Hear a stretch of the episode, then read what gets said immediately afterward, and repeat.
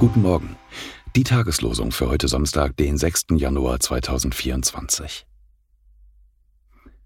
Wer ist es, der den Herrn fürchtet? Ihm weist er den Weg, den er wählen soll. Psalm 25, Vers 12. Da den Weisen im Traum befohlen wurde, nicht wieder zu Herodes zurückzukehren, zogen sie auf einem anderen Weg wieder in ihr Land. Matthäus 2, Vers 12. Zum heutigen Fest der Erscheinung des Herrn, Epiphanias, lesen wir in 1. Johannes 2, Vers 8. Die Finsternis vergeht und das wahre Licht scheint schon.